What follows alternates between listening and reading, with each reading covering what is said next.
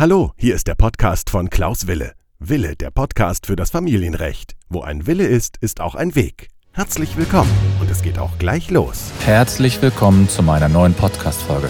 Mein Name ist Klaus Wille und ich freue mich, dass ihr dabei seid bei der neuen Podcast-Folge von Wille, der Podcast für das Familienrecht.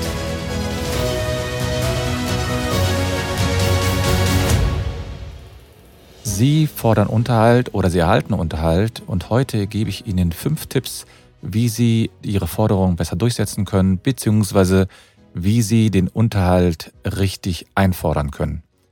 Ich beschäftige mich hier hauptsächlich mal mit dem Kindesunterhalt, denn beim Ehegattenunterhalt gibt es noch einige Besonderheiten.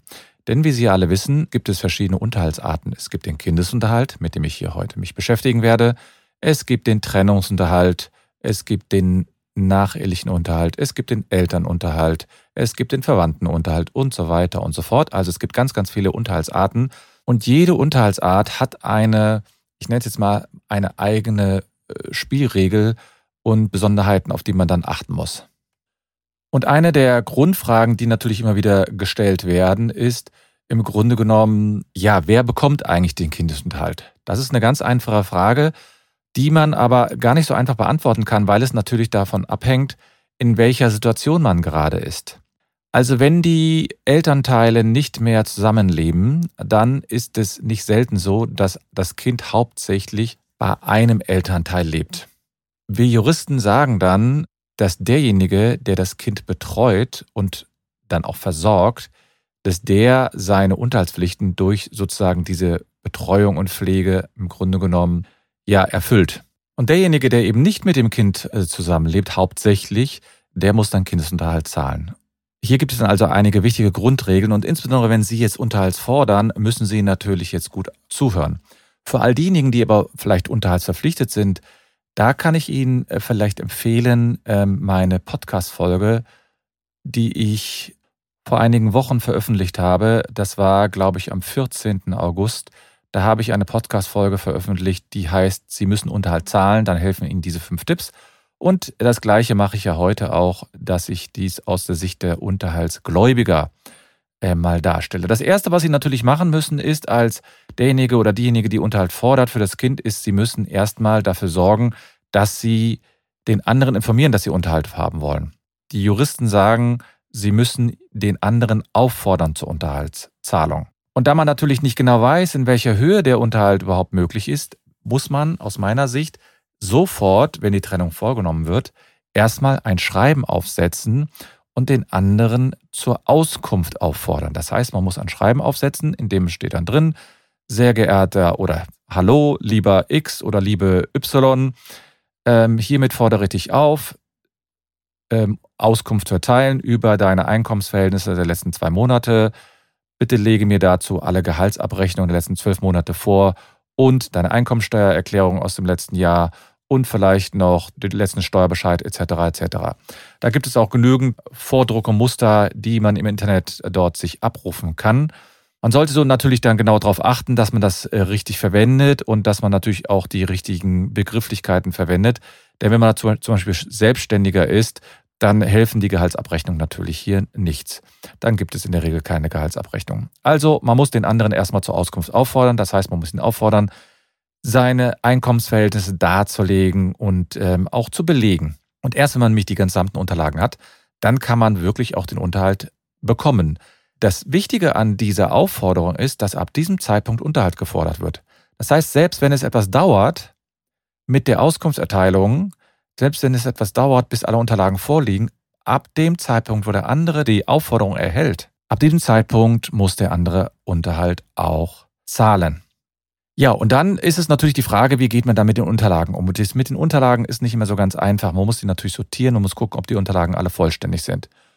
Und ich sage natürlich jetzt nicht nur, weil ich Anwalt bin, sondern weil ich auch die Erfahrung gemacht habe, dass es besser ist, wenn man zum Anwalt geht, dass man spätestens ab diesem Zeitpunkt zum Anwalt geht und diese Unterlagen dem Anwalt einreicht. Und da ist es natürlich so, dass der Anwalt das berechnen kann. Der wird sich dann die Düsseldorfer Tabelle nehmen. Und die Düsseldorfer Tabelle ist eben abhängig zum Beispiel vom Alter des Kindes, dann davon, wie viel verdient derjenige, der Unterhalt zahlen muss.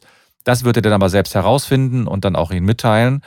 Und irgendwann ist dann festgelegt, dass der Unterhalt dann gezahlt werden muss. Und dann kommt natürlich der zweite, die zweite Frage, ja, ab wann wird der Unterhalt dann gezahlt? Ich habe ja schon gesagt, der wird eigentlich ab dem Zeitpunkt gezahlt, an dem der andere die Aufforderung erhalten hat. Und letztlich ist es so, dass man dann im Grunde genommen auch rückwirkend den Unterhalt erhalten kann. Der Unterhalt wird in der Regel ab dem ersten eines Monats gezahlt oder zum ersten eines Monats. Das heißt, der Betrag muss zum ersten eines Monats auf dem Konto eingegangen sein. Jetzt gibt es natürlich dann manchmal die Diskussion, ja, ich bekomme mein Gehalt ja erst zum ersten und dann deswegen kann ich das erst später zahlen. Das kann man vielleicht für den Übergang auch noch so akzeptieren, weil der andere sich vielleicht umstellen muss und dafür sorgen muss, dass das Geld wirklich dann auch äh, rechtzeitig dann auch überwiesen wird. Aber nach einigen Monaten müsste das eigentlich möglich sein. Das heißt, Sie sollten schon darauf achten, dass das Geld wirklich auch zum ersten da ist, denn Sie zahlen ja auch Ihre Kosten am ersten. Sie haben zum Beispiel die Mietkosten, die sie bezahlen müssen oder die äh, Kindergartenkosten etc. Und da ist es natürlich so, dass sie den Unterhalt natürlich dafür verwenden sollten. Jetzt gibt es natürlich so häufige äh, Situationen, in denen man dann sagt, ja, das Geld reicht unter Umständen nicht. Und dann haben Sie aber nach einer gewissen Zeit, nämlich dann, wenn sich wesentliche Dinge verändern, dann haben Sie die Möglichkeit, auch den Unterhalt nochmal neu berechnen zu lassen. Das heißt, eine neue Auskunft zu fordern. Beispielsweise, wenn die neue Düsseldorf Tabelle erscheint, dann haben Sie wirklich in der Tat die Möglichkeit, den Unterhalt neu zu berechnen und dann kann es zu einer Erhöhung kommen. Punkt. Also, das heißt, wenn der Unterhalt sich erhöhen soll, dann muss es eine wesentliche Veränderung geben. Zum Beispiel das Einkommen auch des Unterhaltszahlers muss sich hier erhöhen. Es kann also sein, dass der zum Beispiel jetzt einen neuen Job annimmt und dort mehr verdient oder ein Darlehen wurde abgelöst, was bei der Unterhaltsberechnung auch berücksichtigt wurde. Und äh, wie die Berechnung dann vor sich geht, das können Sie natürlich versuchen selbst herauszufinden, aber ich ähm, habe die Erfahrung gemacht, dass es doch besser ist, wenn man hier jemanden einsetzt, der erfahren ist.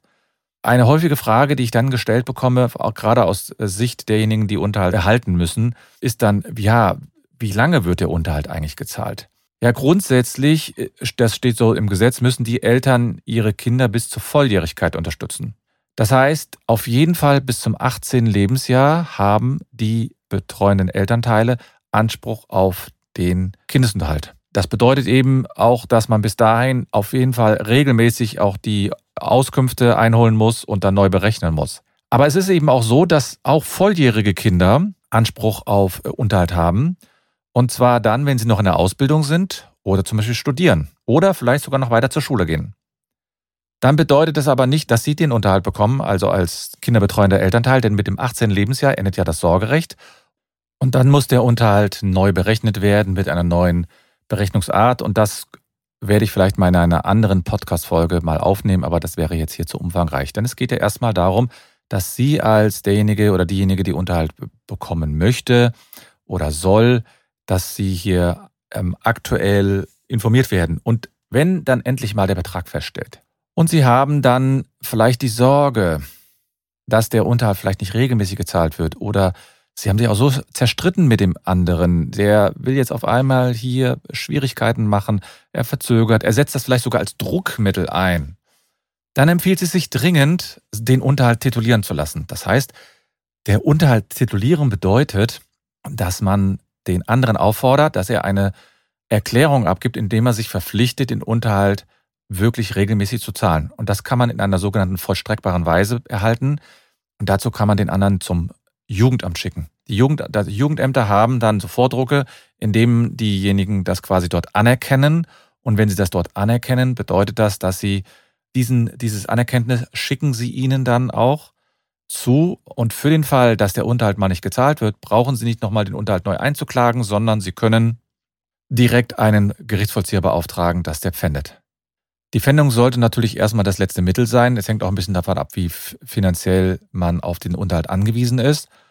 Und äh, meistens muss man vielleicht auch nur mal mit demjenigen reden und dann sagt er, ja, ich hatte gerade eben das, das Gehalt noch nicht bekommen oder so.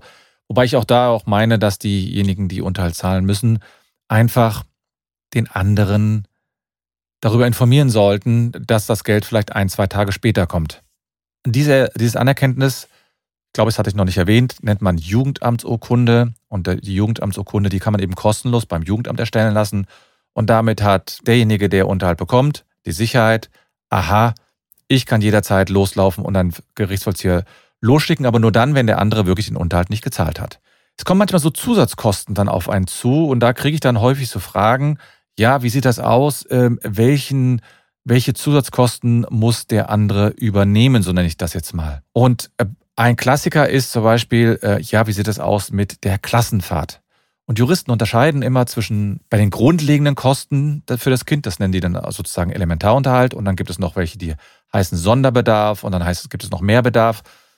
Und Klassenfahrten, da äh, entsteht dann immer die Frage, ja, ist das vielleicht ein Sonderbedarf, den der andere dann zahlen muss, oder ist es so, dass man das aus dem normalen Unterhalt zahlen kann? Und dazu muss man natürlich wissen, dass dieser Sonderbedarf nur dann anfällt, wenn die Kosten a. außergewöhnlich hoch sind und b. dass die nicht vorausplanbar sind. In der Regel sagen die Gerichte, dass Klassenfahrten eben kein Sonderbedarf sind. Und zwar deswegen, weil man das vorausplanen kann und äh, die Klassenfahrten ja mehrere Monate äh, sozusagen angekündigt werden. Und dann sind die Kosten für die Klassenfahrten kein Sonderbedarf. Das bedeutet, dass man den Betrag aus dem eigenen Unterhalt zahlen muss. Das ist natürlich besonders hart, ist aber jetzt keine äh, große ähm, Überraschung, denn es gibt da mehrere Entscheidungen dazu, die das mittlerweile festgestellt haben, dass die Kosten für eine Klassenfahrt kein Sonderbedarf sind.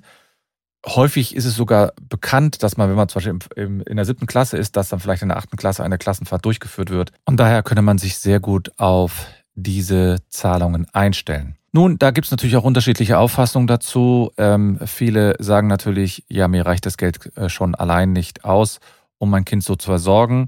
Die Rechtsprechung ist aber so und es gibt aber auch mittlerweile bei den Schulen häufig Hilfen, was ich Fördervereine zum Beispiel, dass man dort vielleicht eine finanzielle Stützung erhalten kann. Und dann gibt es hin und wieder so Fragen, die mir unter als ähm, Gläubigerinnen oder Gläubiger stellen. Das heißt zum Beispiel, ja, der zahlt jetzt keinen Unterhalt, der Vater zum Beispiel, und jetzt möchte ich das Kind nicht herausgeben. Oder der Vater zahlt keinen Unterhalt und jetzt möchte ich das Sorgerecht ihm entziehen. Dazu muss man vielleicht grundsätzlich sagen, dass die Unterhaltszahlung nicht davon abhängig gemacht werden darf, ob man das Umgangsrecht erhält oder das Sorgerecht erhält. Und auf der anderen Seite darf das auch nicht davon als Druckmittel eingesetzt werden. Also Sie können jetzt nicht hingehen und sagen, du hast den Unterhalt nicht gezahlt und deswegen wirst du das Kind an diesem Wochenende nicht sehen. Oder du hast den Unterhalt nicht gezahlt und deswegen werde ich dich verklagen auf das Sorgerecht. Das eine hat mit dem anderen nichts zu tun. Es ist vielleicht manchmal ein Indiz dafür, dass der Vater oder die Mutter sich nicht richtig kümmern wollen, aber es ist kein ausschlaggebender Grund, sozusagen das als Druckmittel einsetzen darf. Das heißt, selbst wenn Sie kein Sorgerecht mehr haben, müssen Sie weiter Unterhalt zahlen. Das heißt, und selbst wenn Sie das alleinige Sorgerecht erhalten, kriegen Sie natürlich auch das gesamte, den gesamten Unterhalt weiter. Und zum Abschluss möchte ich natürlich, bevor ich noch Ihnen den letzten ähm, Hinweis gebe, möchte ich natürlich nochmal darauf hinweisen, dass ich gerne Sie auch als TikTok-Teilnehmer begrüße bei mir. Wenn Sie dabei sind, ich gehe ja regelmäßig live. Ich habe in der Regel zwei bis dreimal in der Woche einen Live-Call und dort spreche ich über allgemeine Themen des Familienrechts, beantworte auch einige Fragen. Oder meine TikTok-Videos, die kommen auch vier bis fünfmal in der Woche heraus. Also da kann man sich auch zumindest mal einen Eindruck vermitteln über die aktuellen Fragen des Familienrechts. Und da beantworte ich auch ganz konkrete Fragen, wie zum Beispiel die Klassenfahrtfrage, die ja, ob man das bezahlen muss oder nicht, die hatte ich auch schon dort angesprochen.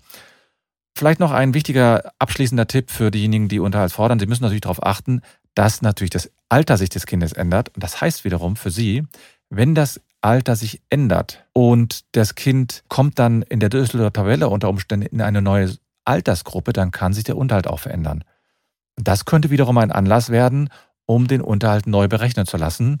Auf jeden Fall ist es in der Regel so, wenn das Kind älter wird, bekommt man auch einen höheren Unterhaltsanspruch. Und darauf müssen Sie achten, dass Sie dann den Unterhalt auch kurz mal mitteilen, weil diejenigen, die Unterhalt zahlen, die können das, im, also sie haben das in der Regel nicht im Kopf, dass durch die Veränderung der Düsseldorfer Tabelle sich das automatisch auf die Unterhaltshöhe auswirkt. Das könnten Sie sich natürlich selbst erschließen mit ein bisschen Mühe, aber aus meiner Sicht, wenn Sie jetzt nicht so viel Streit haben wollen, dann ist es doch das Einfachste, wenn Sie sind ja dann anwaltlich vertreten, hoffentlich, dann ist es ja so, dass Sie äh, vielleicht von dem die Mitteilung bekommen, passen Sie auf, das Kind kommt jetzt in die nächste Altersgruppe, da wird ein neuer Unterhalt fällig. Und das könnten Sie dem anderen, also dem Vater oder der Mutter ja auch mitteilen. Ich bin nicht immer so der Freund davon, dass man das immer so auf diese ganz arg konfrontative Art macht, denn es gab ja mal eine Zeit, da hat man sich sehr gut verstanden ähm, und da hat man eben auch äh, den Wunsch oder die Entscheidung getroffen, dass man ein Kind zusammen in die Welt setzt. Und ähm, es bringt nichts, wenn man jetzt wegen jeder Kleinigkeit immer sofort ein großes Drama daraus macht, sondern da kann man ja ganz sachlich darauf antworten und sagen, lieber Vater, liebe Mutter, das Kind ist älter geworden und deswegen erhöht sich der Unterhalt. Und falls Sie da also mehr wissen wollen, falls Sie meine Beratung brauchen oder falls Sie einfach mehr wissen wollen, können Sie mich gerne kontaktieren über Instagram, über Facebook oder über TikTok oder schreiben Sie mich an an anwalt-wille.de. Ich danke für die Aufmerksamkeit heute, wünsche eine schöne Woche. Bis nächste Woche.